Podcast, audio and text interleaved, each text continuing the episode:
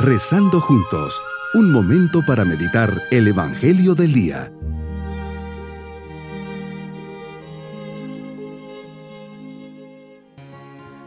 Un especial saludo al comenzar esta semana, hoy lunes de la 26 semana del tiempo ordinario, y nos ponemos bajo la mirada amorosa de Dios que nos llena de paz y alegría.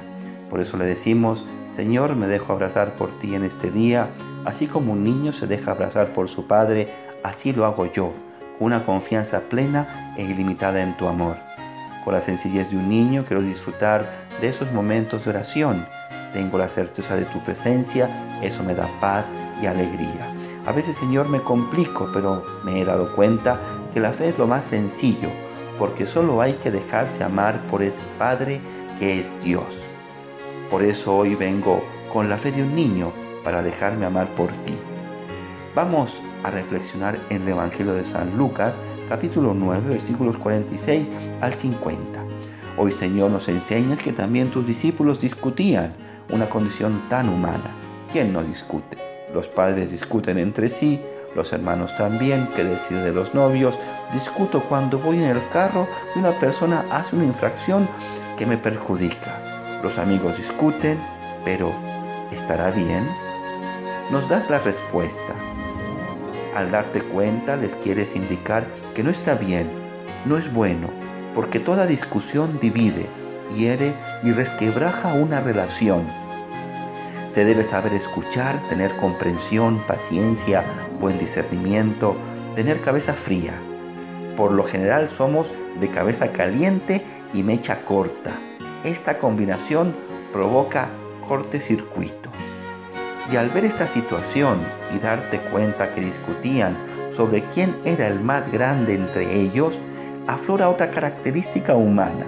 No solo discutimos, sino también queremos ser los primeros, los mejores, que se nos reconozca, que se nos aplauda, que se nos felicite. ¿Será que nos estás hablando de humildad, sencillez, grandeza de corazón, saber ceder, reconocer que los otros pueden ser mejores que nosotros, pensamientos tan contrarios a nuestro mundo. Por eso tomas a un niño, lo pones junto a ti y les dices, el que reciba a este niño en mi nombre, me recibe a mí, y el que me recibe a mí, recibe también al que me ha enviado. En realidad, el más pequeño entre todos ustedes, ese es el más grande. Nuestra grandeza es recibirte a ti como lo hace un niño. Es impresionante cuando un niño te recibe por primera vez en la comunión. Qué sencillez, fe, amor, agradecimiento, emoción, ilusión. Te reconoce sin más, no cuestiona, no te rechaza y se esfuerza por, por cumplir todo lo que se le pide.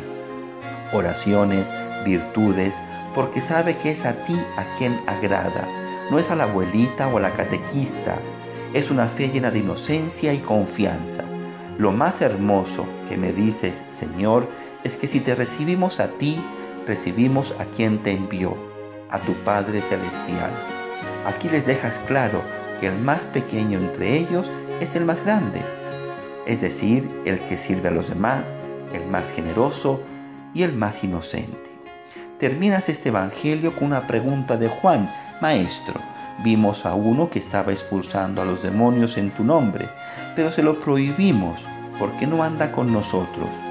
Y sabiamente le respondes, no se lo prohíba, pues el que no está contra ustedes está a favor de ustedes.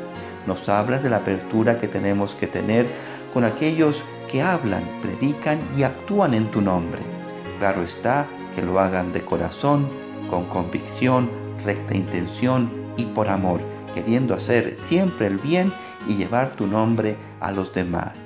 Dame siempre ese discernimiento para saber quién, sirviéndote, predica y actúa en tu nombre y recibe de ti tu bendición. Mi propósito en este día será sacar esa parte de niño que llevo dentro y hacer un verdadero acto de fe en el Señor, así como cuando hice mi primera comunión diré en una visita ante Jesús en la Eucaristía, Señor, creo en ti, Señor, te amo, Señor, espero en ti. No criticaré ni hablaré mal de nadie que sirva al Señor, con sincero corazón, aunque no sea de mi grupo parroquial, movimiento o grupo de crecimiento. Lo mismo con las otras confesiones religiosas, especialmente si son cristianos. Mis queridos niños, ustedes nos dan ejemplo y nos enseñan a los grandes cómo querer y ser verdaderos amigos de Jesús.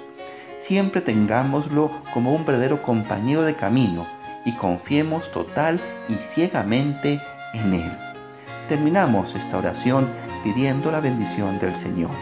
Y la bendición de Dios Todopoderoso, Padre, Hijo y Espíritu Santo, descienda sobre nosotros y nos acompañe a lo largo de esta semana. Bonito día.